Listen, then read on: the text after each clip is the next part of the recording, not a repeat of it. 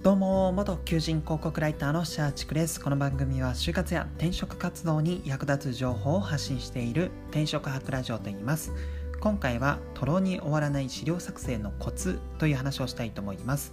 はい皆さんあるとは思うんですけども、まあ、一生懸命頑張って作ったこの資料作成。ただこれいざ上司に提出してみるとこんな観点で書いてほしかったとかあるいはここまで言及しなくてもよかったのにとかいろいろフィードバックをもらって、まあ、結果的に自分の頑張りがあんまり評価されないあるいはもう全く無意味だったっていう経験ないですかね。はい自分は結構あったりします。このまあ依頼されて資料を作るんですけども、まあ、ここまで細かく書かなくてもよかったのにむしろあの時間優先でもっとスピード感持ってやってほしかったみたいなことを言われたりとかですね、まあ、一生懸命作ったもののあんまり上司からしたら求められてない資料だった、まあ、結果的にトロに終わったみたいな結構あったりします。まあその時はすげえショックなんですけどね、本当あの資料を作り終わった時ってなんか謎の達成感あるんですけども、そこから一気に叩き落とされる感じでめちゃめちゃショックなんですけども、まあ、皆様もあるのかなと思います。で、今回は私自身がですね、こういった失敗を踏まえて、あ、じゃあこうするべきだったのかなっていうのがまあ見えてきましたので、それを皆さんにシェアしたいかなと思います。まあ、もしこのもしかしたら、えーと、もうそんなことは知ってるよみたいな方もいるとは思うので、まあ、そういった方はまた明日以降の放送を聞いていただけると嬉しいです。まあ、そうでなくて、まあ、日々ちょっと資料作成悩んでるとか上司からの依頼でいろいろタスクやってるけどあんまりこの上司からあんまり評価もらっていないとかとろに終わってるっていう人はぜひですね明日からの仕事術の生かし活かせるそのまあ活用術活かせる活用術じゃないですねまあ仕事に役立つまあテクニックとして覚えていただけると嬉しいですでえ、ー、とまずはこの上司から資料作成依頼された場合なんですけども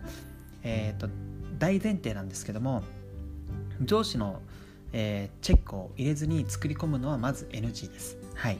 なんか依頼されて、そこから、はい、分かりました。で、期限を聞いて、その期限内にずっと自分で頭の、自分の頭で考えて作り込んで、あ、こういう情報も入れ入れようとか、そういうのをやって資料を作って、提出期限の時に初めて上司にその自分の成果、アウトプット、資料をこう見せるっていうのは、まずはやめてください。はい。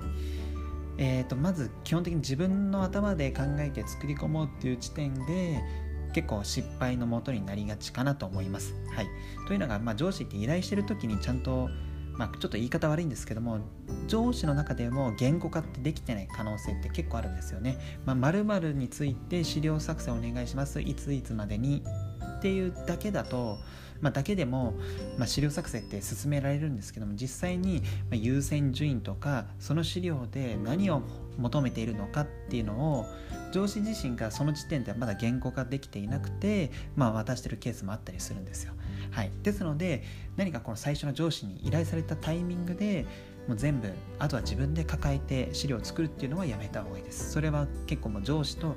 えーと、そのまあ作り手資料作成する、まあ、皆さんの何かその意思疎通でもう帰りが起きてしまっている可能性があって、まあ、最終的なアウトプットでズレが起きてしまって上司からめちゃめちゃフィードバックをもらっちゃう可能性が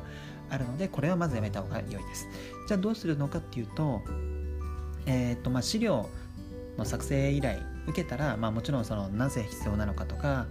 えーと、期日はいく、えーと、いつないついつなのかとか、まあ、聞くのもいいんですけども、まあ、聞くのは当然なんですけどもまずは、えー、作り込まないで、まあ、資料の構成を考えるようにしてください、まあ、大枠のアウトプットを、まあ、作るイメージですね。例えば何々のレポートについて欲しいって言ったらじゃあそのレポート、まあ、箇条書きでいいんですけどこういったことを記載するこういったことも記載する、えー、で最終的にはこういったことを話すみたいな。もう A4 でもペラ1枚で何かこの何をこれから書くのか何を伝える予定なのか何を調査する予定なのかっていう、まあ、見出しを書くイメージですね、はい、そういった感じで構成アウトプット大枠のアウトプットを作ってそこで初めて初めてというかそこで上司の確認を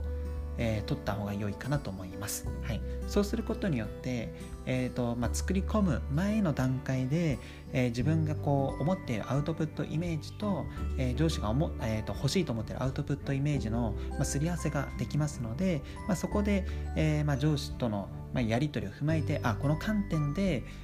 えー、書いてほしいとかあこの観点はいいねとか、まあ、あとは逆にこれはちょっと詳細に書きすぎ、えーと、俺が求めてるのは別にそこまでのレベルじゃない、えーと、期限的にも、えーと、スピード感優先でやってもらいたいからここに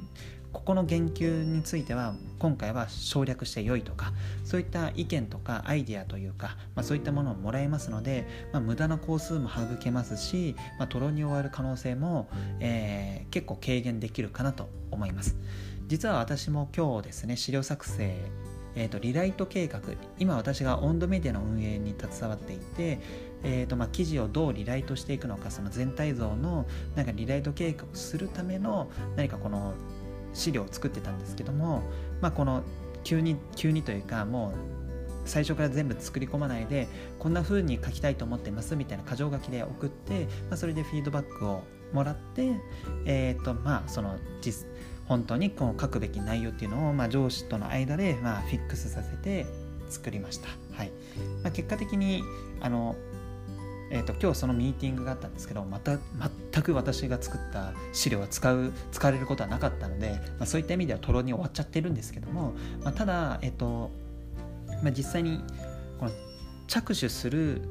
まあ、途中でですね着手する途中というか、えーと、作成途中に、まあ、一回上司のフィードバックを